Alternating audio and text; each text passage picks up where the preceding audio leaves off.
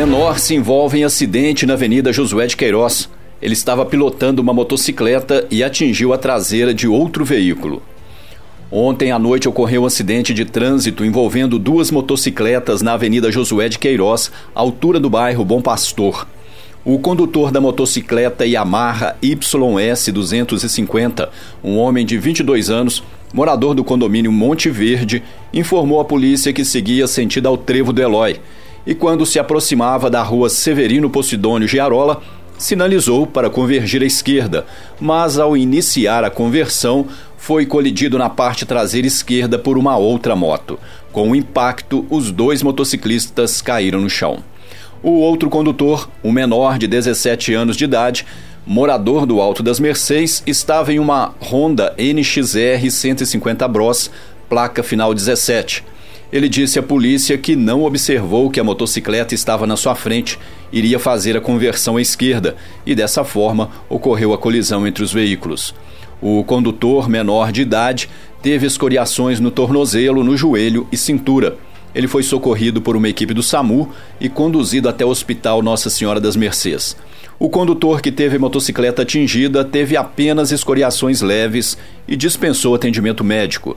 Os veículos estavam com a documentação em dia e foram liberados.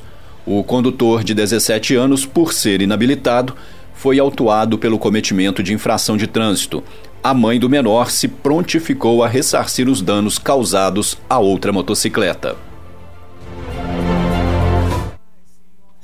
Noticiário Policial. Um aposentado de 57 anos procurou a polícia e disse ter sido agredido por duas mulheres em sua casa na Vila Brasil. De acordo com a vítima, ele estava em sua residência quando chegaram duas mulheres, sendo elas a irmã e a filha da sua ex-companheira. Ainda segundo ele, elas o agrediram fisicamente com chutes e socos, resultando em lesões nos joelhos, no tórax e no rosto. O motivo das agressões teria sido conteúdo de mensagens trocadas entre as partes. O episódio ocorreu no domingo, por volta das oito e meia da noite. em Boabas. Um médico procurou a polícia no início da noite de ontem e comunicou um crime de falsificação de documento envolvendo seu nome. O médico de 61 anos de idade informou que no dia 29 de novembro tomou conhecimento de que, em uma sorveteria localizada no bairro de Matozinhos, uma das funcionárias teria apresentado um atestado médico em papel timbrado da UPA com carimbo dele. Segundo o atestado, a funcionária estaria dispensada do serviço no sábado, dia 25 de novembro. O fato causou estranheza devido à data de emissão do atestado. O médico informou ainda à polícia que não reconhece a letra nem a assinatura constante no documento. Com relação ao carimbo, o mesmo fica no consultório e suspeita-se que um funcionário que é conhecido da pessoa que apresentou o atestado tenha tido acesso à sala. O nome do suspeito foi informado aos policiais. Noticiário Policial. Uma mulher de 39 anos procurou uma unidade policial na cidade de Santa Cruz de Minas e informou ter sido vítima de um golpe pela internet. Ela é moradora de São João Del Rei e informou que no domingo, por volta de uma da tarde, recebeu no Instagram uma mensagem e nessa mensagem, uma pessoa se passou por, sua, por uma conhecida sua, perguntando se ela estaria interessada em participar de um consórcio.